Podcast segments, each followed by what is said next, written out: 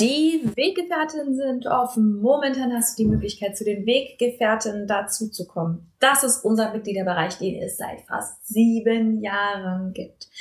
Wir begleiten dich in die friedvolle Elternschaft. Es ist der größte Mitgliederbereich für friedvolle Elternschaft im deutschsprachigen Raum. Er hat momentan über 1000 Mitglieder. Wir begleiten dich mit jeder Woche Input, mit zwölf Monatsthemen, von denen wir wissen, dass das die Kernthemen sind, mit ExpertInnen und vor allem mit einer moderierten Community, die dich wirklich versteht, die dich wirklich unterstützt, auch wenn und weil du unperfekt bist. Wenn du Bock hast, mit dazu zu kommen, kannst du uns sieben Tage komplett kostenlos kennenlernen. Du findest uns unter derkompass.org slash Weggefährtin derkompass.org slash Weggefährtin kannst komplett kostenlos dazukommen und dich einfach erstmal umschauen. Neben all dem, was ich gerade gesagt habe, der Community, den Monatsthemen, bekommst du auch Zugang zu psychologischer Beratung, zu Kursen, zu Workshops, zu vielem, vielem mehr, was wir für die Community veranstalten. Es lohnt sich absolut. Lern uns sieben Tage kostenlos kennen. Und keine Panik. Wir sagen dir vor Ablauf der sieben Tage Bescheid, fragen dich, ob du bei uns bleiben willst. Und wenn du keinen Bock hast, dann gehst du wieder. Schließlich soll es für uns alle passen. Ich freue mich auf dich. Wir sehen uns bei den Weggefährten. Du blöde Kackmama! Und nun? Nun ist es Zeit für Schrecklich Nett der Podcast für Eltern, die keinen Bock auf Erziehung haben, aber nicht wissen, was dann. Hallo, hallo, hallo. Moin, da sind wir wieder und wir reden über friedvolle Elternschaft. Mit mir dick eingewickelt in eine Decke, in einer Ecke in meinem Haus in Portugal. Uh, hier gibt's keine Zentralheizung. Ich weiß, ich weiß, bei wo auch immer du gerade bist, ist es wahrscheinlich auch abgeschafft worden, weil es nicht mehr Oh, aber was friere ich. Ich will heute auf einen ähm, Kommentar antworten, den ich bekommen habe unter einem Reel. Wenn ihr mir noch nicht folgt auf Instagram, dann könnt ihr da gerne mal vorbeischauen. Das ist at der-kompass. Ähm, dort teile ich auch immer mal wieder Gedanken und Quatsch mit euch und da kriege ich auch mal ganz viel Inspiration, was euch gerade so bewegt. Und ich habe ein Reel darüber gemacht, wie, wie sehr friedvolle Elternschaft darüber, sich darum dreht, die Prioritäten auf das zu, zu legen, was wirklich wichtig ist. Das habe ich hier im Podcast auch immer wieder angesprochen, wie wichtig es ist zu verstehen, dass es hier um Priorisierung geht, dass es wirklich darum geht, sich klar zu machen, es geht ja am Ende nicht darum, ob das Kind jetzt zwei gleiche Socken anhat oder dass man immer irgendwie pünktlich im Kindergarten gelandet ist, sondern in diesen Momenten des Konfliktes, in diesen Momenten des Stresses ist es wichtig zu priorisieren und sich klar zu machen, unsere Beziehung, unser Miteinander, die Art und Weise, wie wir miteinander umgehen, ist tausendmal wichtiger, als ob am Ende das Ergebnis nur mehr rauskommt, was ich gerne haben möchte. Also Beziehung priorisiert. Und unter diesem Reel hat jemand Folgendes geschrieben. Ich kann das ganz oft schon so sehen, aber dann beschleicht mich doch ab und zu diese Angst. Was ist, wenn mein Kind das nicht lernt mit dem Anziehen und dadurch irgendwelche Nachteile erfährt? Oder wenn es nicht lernt, wie angenehm Ordnung und Struktur sich auf das psychische Wohlbefinden auswirken? Oder was, wenn andere denken, mein Kind denkt immer nur an sich?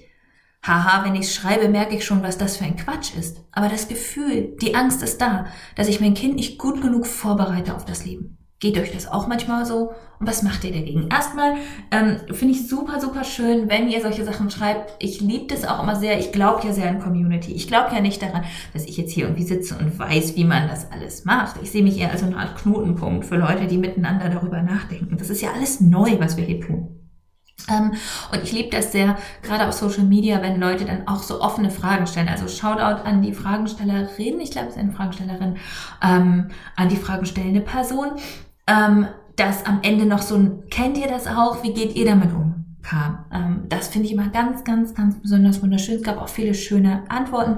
Ich möchte aber nochmal auf die darunterliegende Angst eingehen, die ja auch schon so schön formuliert wurde, nämlich die Idee, wenn ich das meinem Kind nicht beibringe, dann ist es nicht vorbereitet auf das Leben.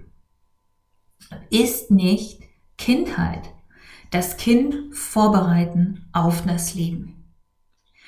Ist das nicht unser wichtiger Job? Und vernachlässigen wir das denn nicht, wenn wir sagen, ach, scheiß darauf, ich räume eben für das Kind schon mal auf oder es ist ja nicht so schlimm, dann essen wir heute nur Schokolade. Bringe ich, priorisiere ich dann nicht? Das kurzfristig angenehme vor dem, was mein Kind langfristig braucht? Das ist eine valide Frage. Und ich möchte anfangen, sie zu beantworten mit, was bedeutet auf das Leben vorbereiten? Es gibt diesen wunderschöne, dieses wunderschöne Zitat. Ähm, ich denke, das war Eckhard von Braunmüll, der das gesagt hat. Ähm, Kinder wollen nicht aufs Leben vorbereitet werden, sie wollen leben. Auf das Leben vorbereiten, das tut ja so, als würde ein Kind nicht jetzt schon leben. In dieser Welt. Mit all ihren Begrenzungen und Problemen und all ihrem Stress dahinter steht oft so diese Idee, das Kind muss auch mal unangenehme Dinge kennenlernen oder muss auch mal schwierige Entscheidungen treffen oder muss auch mal ähm, ne, Sachen, die jetzt kurzfristig vielleicht angenehm sind, ähm, weglassen, damit man dann den langfristigen Benefit sieht, solche Sachen. Aber unsere Kinder leben doch schon in dieser Welt. Die sind doch schon, die erleben doch schon harte Dinge. Die sind doch extrem limitiert. Unsere Kinder leben in extremen Abhängigkeitsverhältnissen, in denen sie machen müssen, was Erwachsene ihnen sagen, dass sie machen müssen. Egal wie es ihnen geht, sie sind psychisch, physisch, finanziell in jeder Hinsicht tausend Prozent abhängig von Erwachsenen.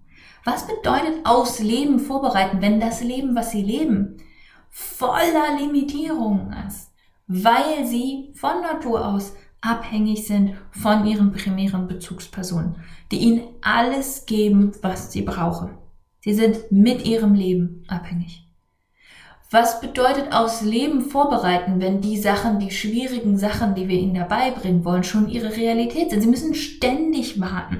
Sie müssen ständig mit Frustrationen umgehen. Vor allem sehr kleine Kinder, die ja überhaupt noch gar nicht abschätzen können, was dann die langfristigen Folgen von Dingen sind, die ständig aus ihrer Sicht ohne Grund frustriert werden, die ihre Zähne putzen müssen, ohne dass sie absehen können, dass das langfristig Sinn macht, die unsere Entscheidung ertragen müssen, dass wir morgens zum, zur Arbeit gehen und das Kind in, den, in die Kita muss, egal ob es will oder nicht, weil sie nicht absehen können, dass, dass wir in einem System leben, in dem das nötig ist und was Geld überhaupt ist und was das alles überhaupt bedeutet. Sie sind uns ausgeliefert, sie haben ständig mit Begrenzungen zu tun, mit ihren eigenen, mit denen von anderen und ihnen fehlt das Verständnis dafür. Ich finde es zynisch, Kindern zu sagen, also die Eltern zu sagen, sie müssen ihre Kinder aufs Leben vorbereiten, weil das Leben, was Kinder leben, ist geprägt von extremer Abhängigkeit und Diskriminierung. Das ist hart. Das ist hart, wo Kinder durchgehen. Und ich finde es nicht fair, dann zu sagen, jetzt müssen wir die Kinder mal ein bisschen extra frustrieren damit sie vorbereitet sind auf das Leben. Also würden sie nicht schon mitten in einem frustrierenden, widersprüchlichen, schwierigen Leben stehen. Wir alle leben doch die ganze Zeit, auch wir Eltern. Wir stehen doch real im Leben, wir bereiten doch niemanden vor, wir leben. Wir leben miteinander und ganz viel von dem künstlich herbeigebrachten von dem, wo wir glauben, das müssen wir jetzt künstlich herbeiführen. Also wir müssen jetzt mal dem Kind beibringen, dass es aufräumt. Also wir frustrieren das Kind, indem wir nicht helfen beispielsweise.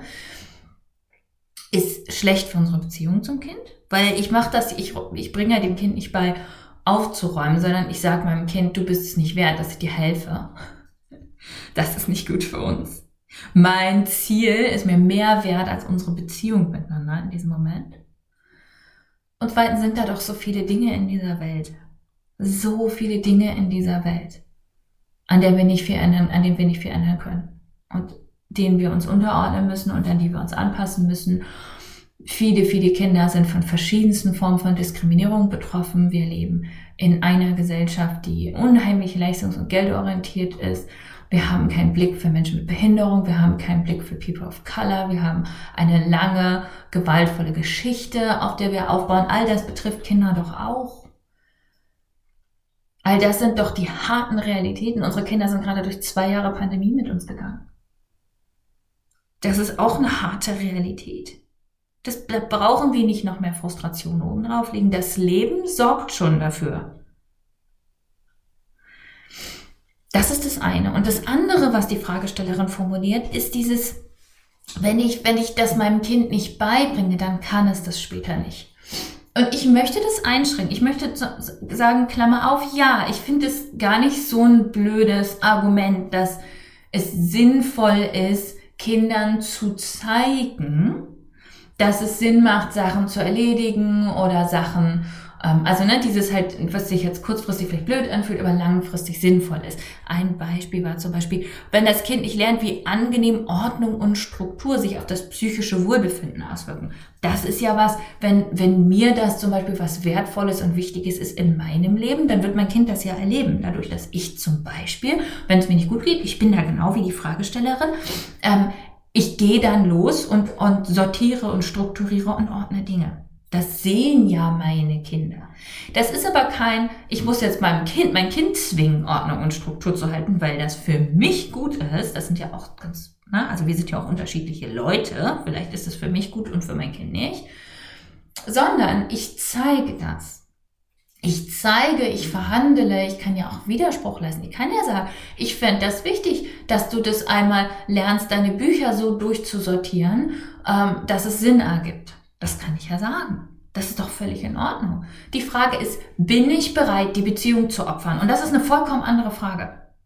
In dem Moment, in dem ich die Beziehung opfere, bringe ich niemandem mehr etwas bei. Ich übe Macht aus. Wenn ich Macht ausübe, hat das mit Lernen nichts mehr zu tun in unserem Gehirn.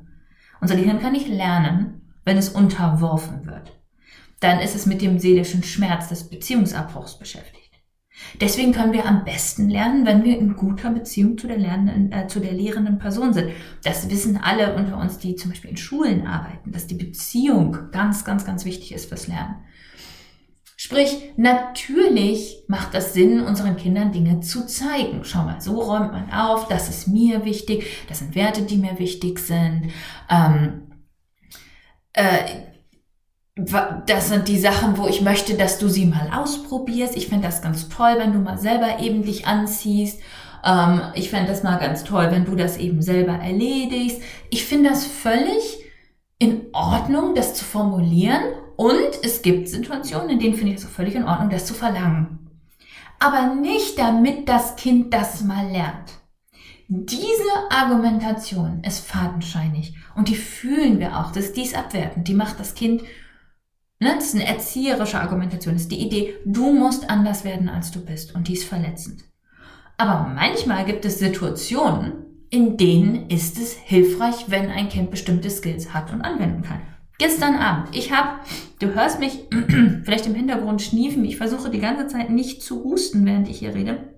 Ich habe ähm, äh, mich erkältet. Ja, also ich habe mich gestern ähm, ganz okay gefühlt über den Tag und dann am Nachmittag merkte ich so richtig, boah, irgendwie nee, ne? Also ich war am Husten und ich habe mich blöd gefühlt. Und dann am Abend habe ich gedacht, ich muss mich jetzt echt hinlegen, ich kann gerade nicht mehr. Und ich hatte gestern Kindertag, meine Kinder waren bei mir. Ähm, und dann abends sagte dann irgendwie, waren sie dann irgendwie alle wieder hungrig. Und ich war dann echt so, ey, ich will jetzt aber nicht noch was kochen oder noch mal aufstehen, mir tut irgendwie meine Brust weh, das ist doch gerade scheiße und habe meinen ältesten Sohn gebeten, der ist 13, ob der was zu essen machen kann für seine Schwestern. Hätte er Nein gesagt, hätte er sich geweigert, hätten wir eine andere Lösung finden müssen. Wäre ich vielleicht doch mal aus dem Bett gekrochen, hätten wir vielleicht miteinander diskutiert, hätte vielleicht gesagt, ey, das finde ich aber kacke, weil heute geht's mir wirklich scheiße und du kannst kochen. Also hopp, hopp, mach. das, ja, sind durchaus reale Diskussionen, die wir manchmal haben. Aber er war so, er war total okay, Gott sei Dank. Ähm, und hat dann, also er hat nicht wirklich gekocht. Er hat eine Pizza belegt und mit all den Sachen, die er und seine Schwestern gerne mögen. Und hat dann für mich übrigens und von sich aus auch noch eine gemacht.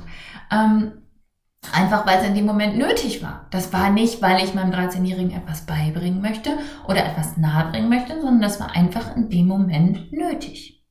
Du kennst das vielleicht auch, dass du in einem Haushalt lebst, in dem bestimmte Dinge einfach nicht gehen. Vielleicht hast du beispielsweise eine Behinderung oder eine Einschränkung, dass du bestimmte Sachen nicht kannst. Und das zwingt Kinder manchmal in die Situation, dass sie an bestimmten Stellen sehr schnell erwachsen werden müssen. Das ist eine Realität. Es kann sein, dass ihr in bestimmten Umständen lebt, die Kinder zu bestimmten Dingen zwingen. Auch das ist eine Realität, da brauchen wir uns nicht für zu schämen, finde ich. Da brauchen wir auch nicht so zu tun, als wäre das jetzt irgendwie ganz, ganz schrecklich. Das ist einfach die Realität, in der das Kind lebt. Und ja, viele von uns haben Kinder, die so privilegiert groß werden, dass sie bestimmte Herausforderungen einfach nicht haben. Das heißt, es ist völlig in Ordnung, mal zwischendurch zu sagen, du, ich möchte, dass du das mal lernst, ich möchte, dass du das mal ausprobierst. Mir ist das wichtig. Mir ist das wichtig, dass wir über diese schwierigen Themen reden. Ich, mir ist das wichtig, dass wir darüber reden, dass diese Person eine andere Perspektive hat als du, dass wir Rücksicht nehmen. Das war ja auch eine Sorge, die die ursprüngliche Fragestellerin hatte. Ich finde es völlig in Ordnung, all das mit reinzunehmen mit reinzunehmen in unseren Alltag und offen zu sein dafür, dass wir das nahebringen wollen, aber nahebringen ist nicht zwingen. Nahebringen und zwingen sind zwei extrem unterschiedliche Dinge. Also ja, es ist völlig in Ordnung, seine Kinder zu verwöhnen und ja, die können das alle immer noch später lernen. Und wenn dir daran was ganz, ganz, ganz, ganz wichtig ist, dann bring es deinem Kind nahe, dann bitte es das mal auszuprobieren und wenn es das gar nicht will, meiner Meinung nach, wenn es keine echte Notwendigkeit gibt, dann brauchst du dein Kind dazu nicht zwingen. Zwingen ist nicht lernen. Und das aller, allermeiste ist, wie die Fragestellerin selbst schon festgestellt hat, eh Quatsch. Natürlich kann dein Kind sich mit 25 selbst anziehen.